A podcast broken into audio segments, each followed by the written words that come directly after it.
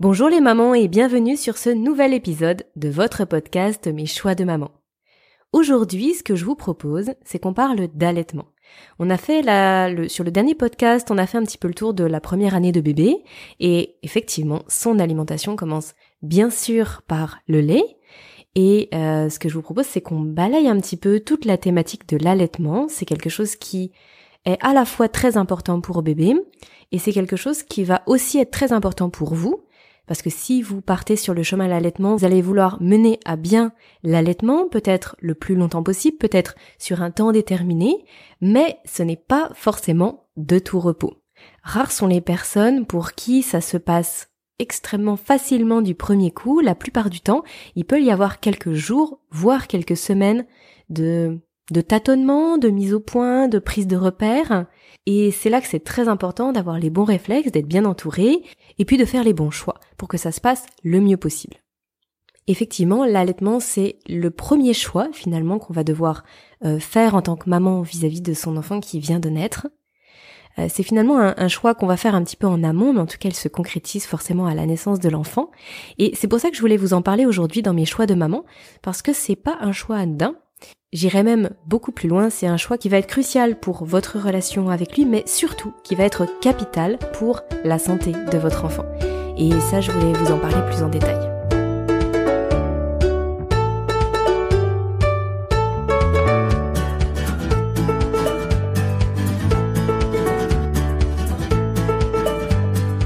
Alors déjà, quand faire le choix d'allaiter ou non?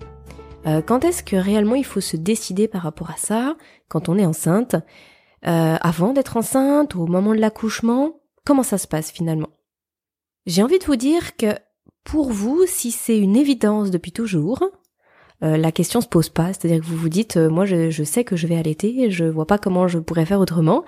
Donc en fait, tout simplement, ben voilà, ça suit son cours, vous accouchez vous allez allaiter votre bébé.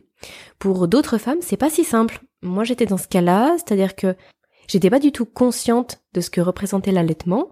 Et puis, je n'étais, j'avais pas l'impression dans mon corps, en fait, que mon corps était fait pour l'allaitement. J'avais pas l'impression que c'était fait pour moi. Je me rendais pas compte des enjeux, comme je l'ai dit. Et du coup, ça a nécessité que j'y réfléchisse un petit peu plus. Par contre, réellement, je vous dis, ça ne sert strictement à rien d'y réfléchir avant d'être enceinte, même dans le premier trimestre où en plus on est fatigué, malade, ça sert vraiment à rien d'y réfléchir. Euh, prenez le temps de de ressentir ce que vous voulez vraiment au fond de vous, au fur et à mesure que votre grossesse se passe, que les mois défilent. De toute façon, dans le dernier trimestre, quand vous allez être en cours de préparation à l'accouchement, la sage-femme qui vous suit va forcément vous demander si vous souhaitez allaiter ou non votre bébé. Ce sera vraiment le bon moment pour bah, déjà préciser euh, quelle est la, la tendance, on va dire, ce que vous pensez à ce moment-là. Et ensuite, vous allez pouvoir, alors je pense que c'est le cas dans toutes les maternités, vous allez pouvoir avoir accès à un cours spécifique sur l'allaitement. Donc un cours de préparation à l'accouchement supplémentaire qui vous permet d'en savoir plus sur l'allaitement, comment ça se déroule, quelles sont les questions qu'on se pose, etc. Moi, je vous conseille vraiment d'y aller, même si vous êtes un petit peu réticente à la base. Vous allez vraiment voir l'allaitement sous un autre angle, avec un nouvel œil, et ça peut complètement vous faire changer d'avis. Ou alors, ça renforce votre position, ou alors, euh, c'est l'opposé, mais c'est plus rarement l'opposé.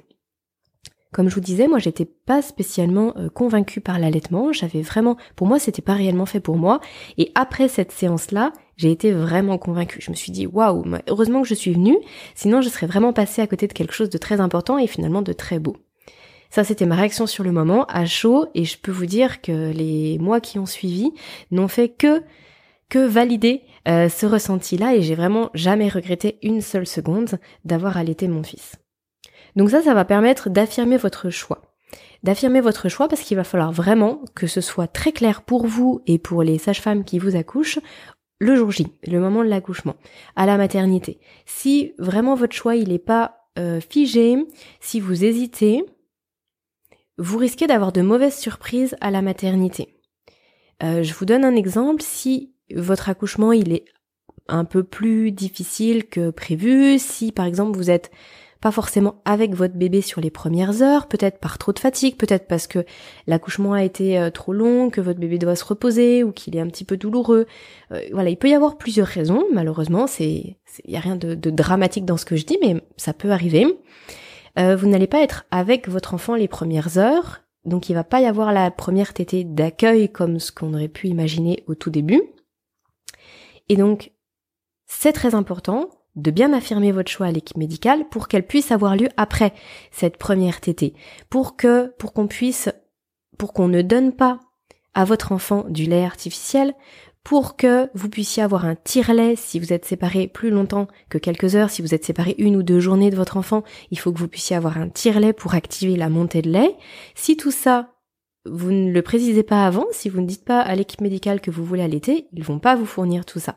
Vous allez vous être très fatigué, être épuisé, probablement que le papa lui sera un petit peu dans un autre monde aussi, et finalement vous allez vous retrouver avec un bébé qui revient, qui a déjà bu du lait, euh, vous votre montée de lait elle s'est pas faite, et puis bah et puis vous laissez tomber finalement.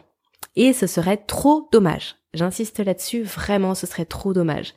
L'allaitement, c'est une des plus belles choses au monde et réellement, si vous voulez le faire, ne passez pas à côté de cette chance-là.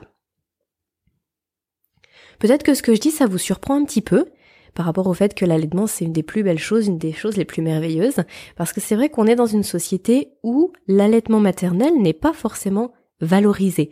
Il y a des pots de lait en poudre absolument partout. Quand les sages-femmes nous en parlent, justement, quand à la maternité, elles nous disent bah, qu'est-ce que vous voulez faire, c'est un petit peu comme si c'était un choix, euh, un choix anodin. Ouais, je, peux presque dire ça, effectivement. Bon, est-ce que vous voulez, euh, je sais pas moi, une tarte aux pommes ou une tarte aux myrtilles? En fait, c'est un peu ça. Bon, alors, vous allaitez euh, votre petit ou pas Ou c'est les biberons et, et finalement, c'est présenté comme quelque chose de, de banal. on fait un choix dans sa garde-robe. Et pas du tout.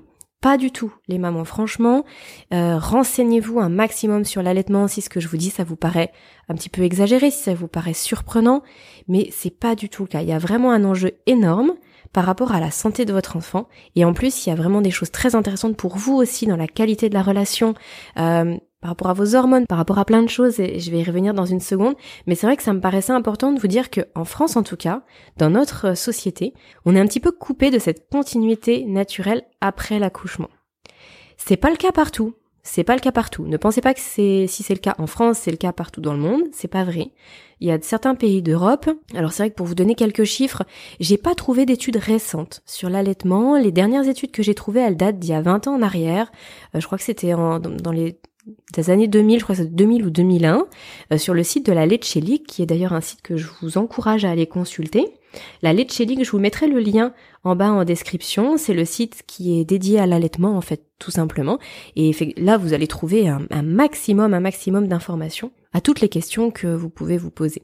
Donc effectivement, sur ce site-là, j'ai trouvé des chiffres, mais qui étaient un peu anciens, euh, mais ça représentait à peu près je crois que c'était 60% des mamans qui, ou même, pas 60%, je crois que c'était 57% des mamans qui allaitaient à la maternité en France.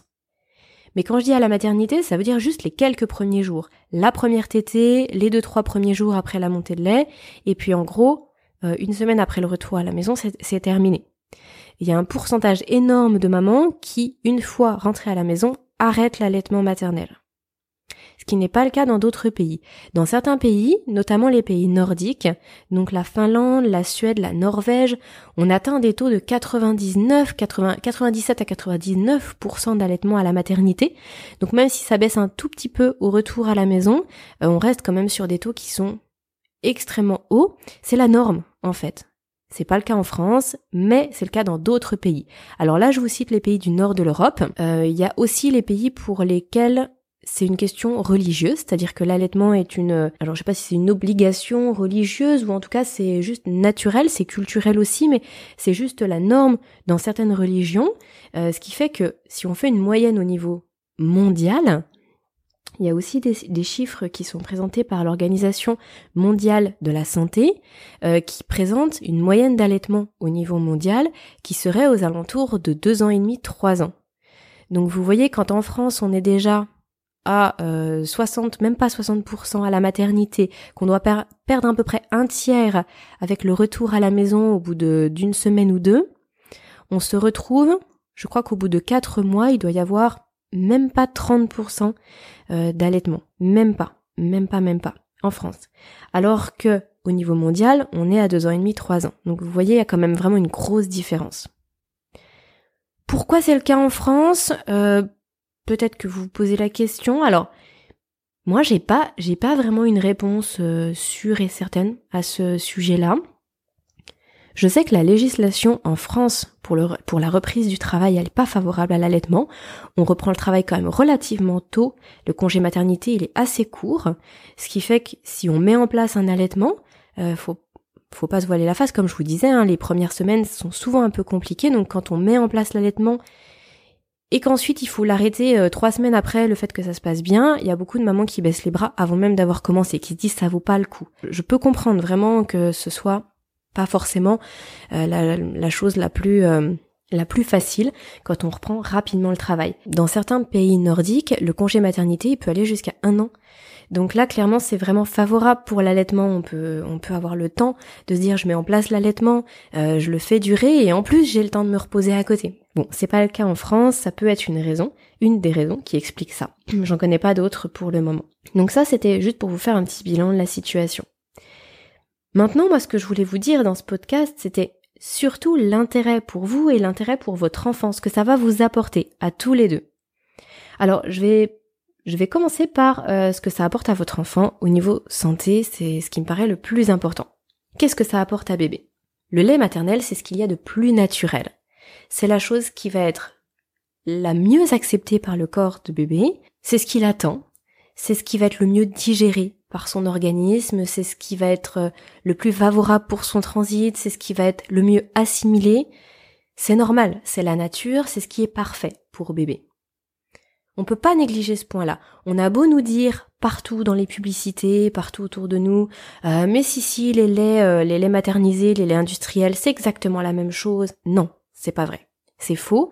Ce n'est pas exactement la même chose. Ils essayent de s'en rapprocher le plus possible, mais quand on regarde la composition, on se rend bien compte que c'est pas la même chose du tout. On le voit par exemple au niveau digestif. Le lait maternel, il est extrêmement bien digéré et il est digéré très rapidement.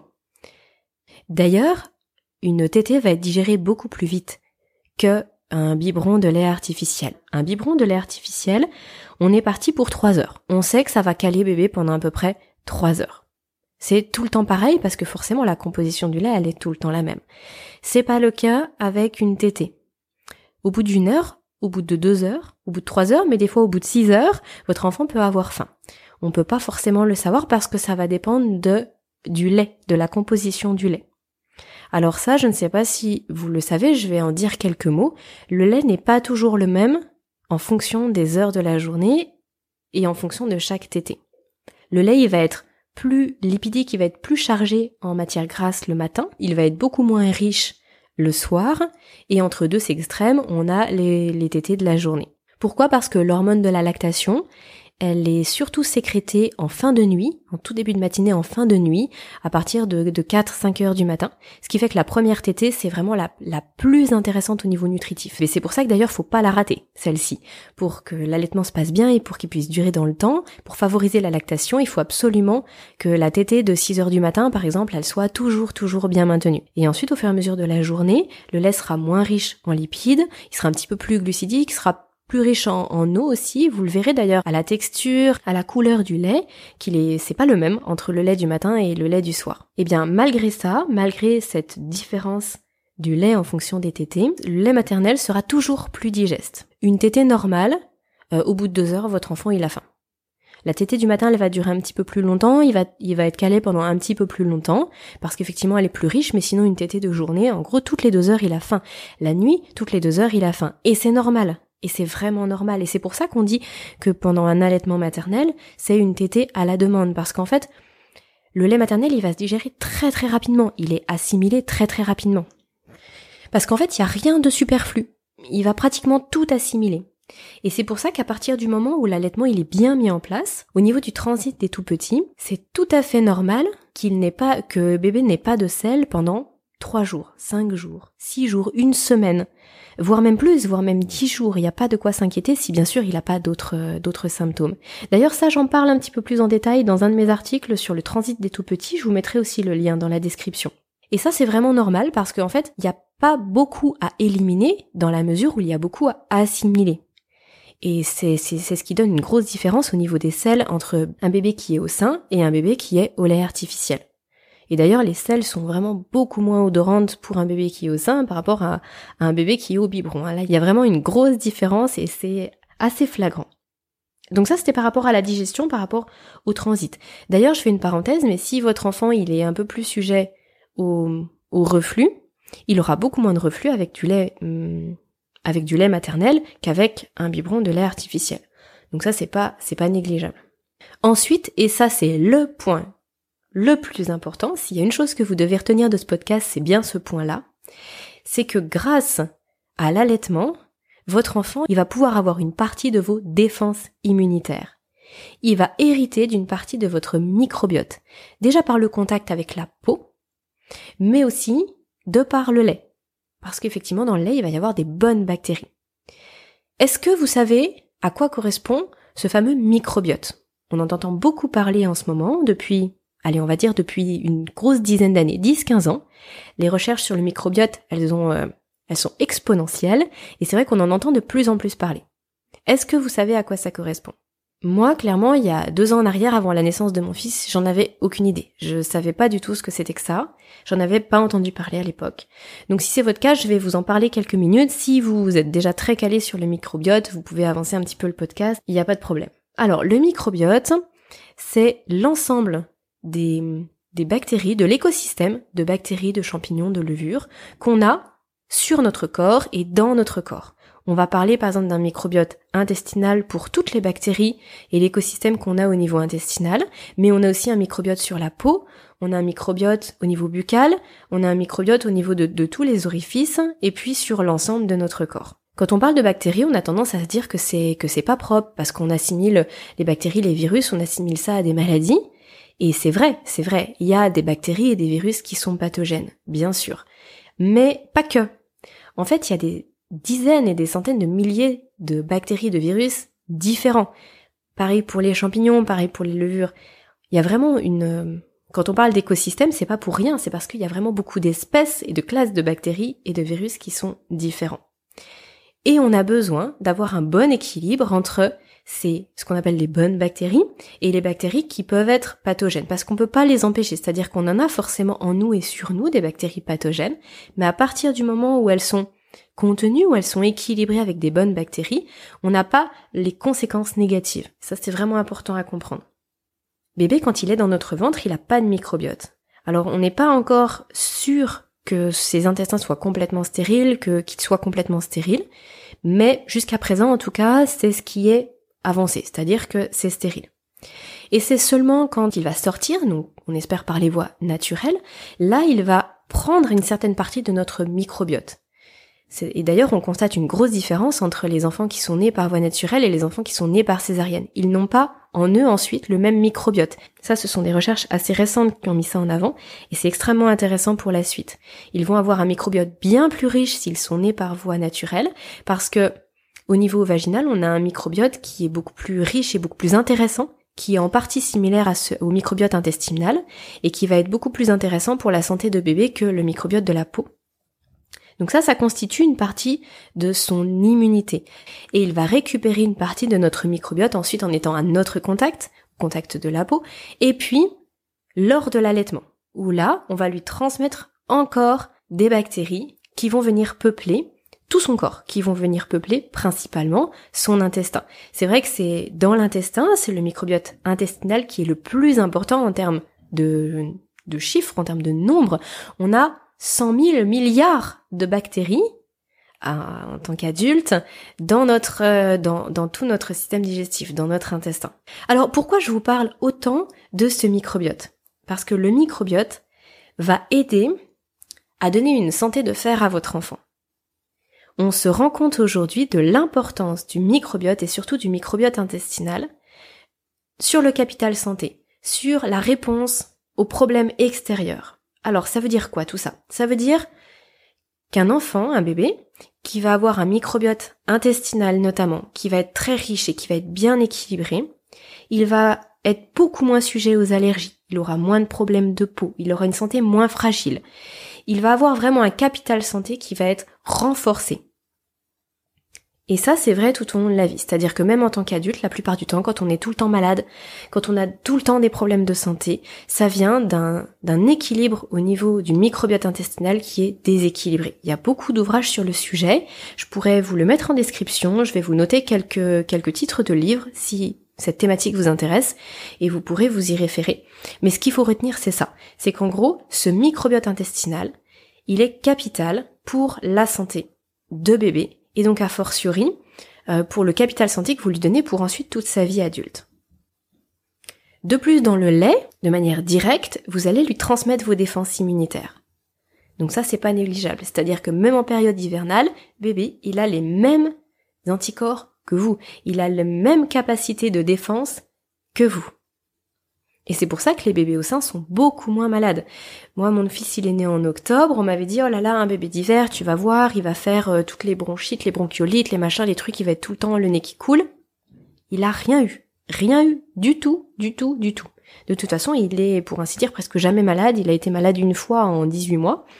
Euh, donc franchement, j'ai vraiment pas du tout à me plaindre. Mais ça, l'allaitement y est pour beaucoup. L'allaitement, et l'alimentation ensuite par la suite que vous allez lui donner. Mais l'allaitement, c'est vraiment un facteur clé. Euh, vous imaginez, votre enfant, il a, sans rien avoir d'extérieur, sans rien manger, sans rien faire, juste avec votre lait, il a les mêmes défenses que vous. J'insiste parce que c'est quand même vraiment un point qui est très important. On est déjà assez fatigué, on a déjà mille choses à, gérer quand on est maman, mais en plus quand on a un bébé qui est tout le temps malade, c'est franchement la galère à gérer. Si on peut épargner ça, c'est tant mieux. Et le dernier point, euh, le dernier point qui me semble aussi important bien sûr, dans ce que ça peut apporter à votre enfant, le fait de l'allaiter, c'est bien sûr votre présence, votre sécurité, votre odeur, le fait de pouvoir vraiment être contre vous un maximum de temps. C'est-à-dire que même quand on allaite son bébé au biberon, même si on essaye de le porter euh, le plus souvent possible, qu'on essaye de faire du pot à pot, eh bien malgré tout, il n'y a pas cette relation charnelle qu'on a avec un bébé qu'on allaite.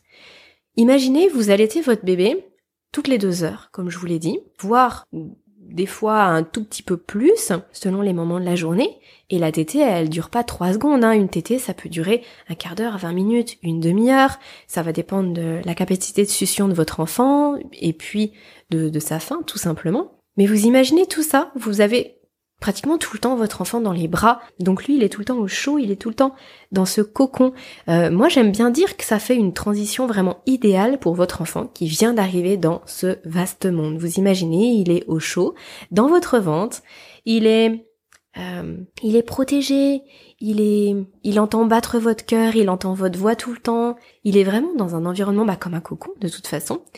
Et ensuite, il arrive, il a froid, il entend plus bas de votre cœur, il arrive dans un monde avec euh, plein de stimuli, de la lumière.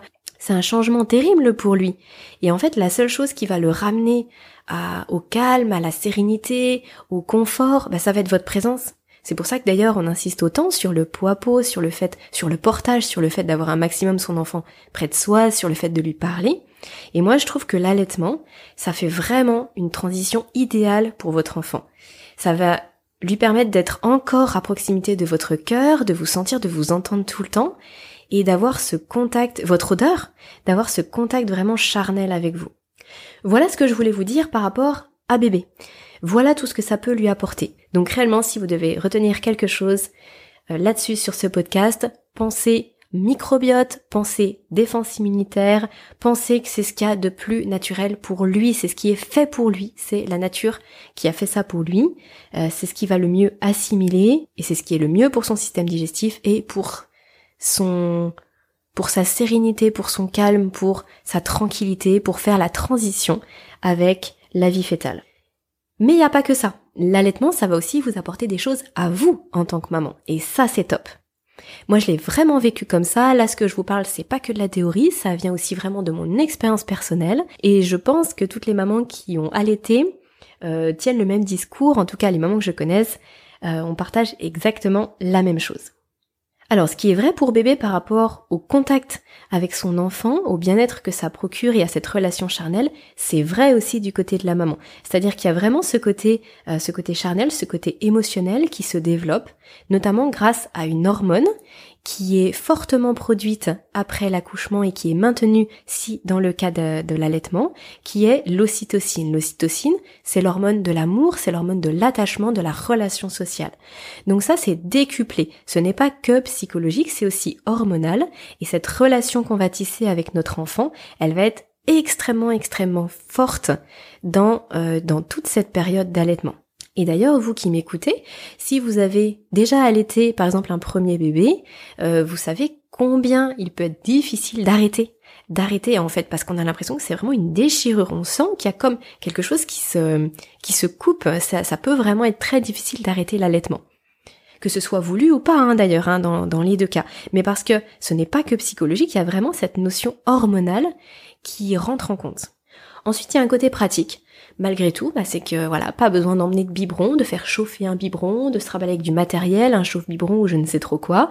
Il y a forcément la nourriture à portée de main. Il ne suffit que de vous pour pouvoir allaiter votre enfant. Donc ça, c'était plus le côté pratico-pratique. Et puis il y a un côté aussi, euh, il y a un côté un peu psychologique aussi. Il y a ce côté qui flatte un petit peu l'ego. Alors je sais pas trop euh, quel terme utiliser. Je pense que le terme le plus adéquat, c'est la fierté. La fierté qu'on peut avoir, déjà de, de donner ce qu'on pense être le mieux pour son enfant, mais aussi mais aussi d'un point de vue un petit peu plus euh, ancestral, d'un point de vue un peu plus évolutionniste, je crois que le mot existe, c'est le fait de donner la vie, en fait, tout simplement parce que votre enfant, vous, bah, vous, alors vous n'êtes pas tout seul, toute seule à le créer bien sûr, mais n'empêche que vous allez le porter pendant neuf mois. C'est vous qui le nourrissez à travers, euh, à travers vous. Vous portez la vie et après l'accouchement, vous continuez à lui donner la vie à travers son alimentation. Vous le nourrissez. Et je trouve que c'est absolument merveilleux de se dire ça. Alors bien sûr, là, je vous dépeins un tableau qui est euh, merveilleux, etc. Mais on n'est pas dans un monde de bisounours. Ce n'est pas parce que c'est tout à fait naturel c'est la chose la plus naturelle au monde d'allaiter son enfant.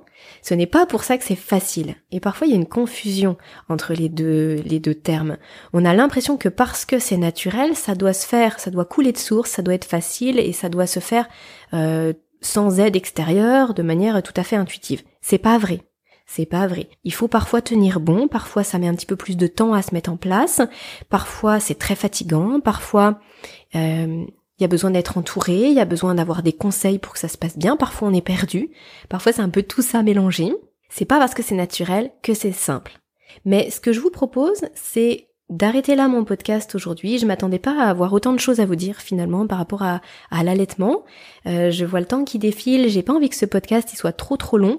Alors ce que je vous propose c'est d'arrêter maintenant et puis de repartir sur un nouveau podcast où là je vous donnerai des conseils plus pratico-pratiques justement sur comment bien réussir à allaiter votre enfant euh, mois après mois, bien démarrer et bien continuer. Et puis aussi je vous parlerai de quand et comment arrêter d'allaiter parce qu'effectivement c'est pas toujours facile.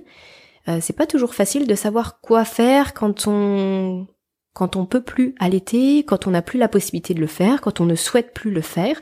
Je pense que je vous parlerai de ça et je me rends compte effectivement qu'il y a encore beaucoup de choses à vous dire. Donc je vais clôturer ce podcast aujourd'hui et je reviens la semaine prochaine avec la suite de tous mes conseils sur l'allaitement. Merci les mamans pour votre écoute. J'espère que ce que j'ai pu vous partager aujourd'hui vous a intéressé, vous a plu.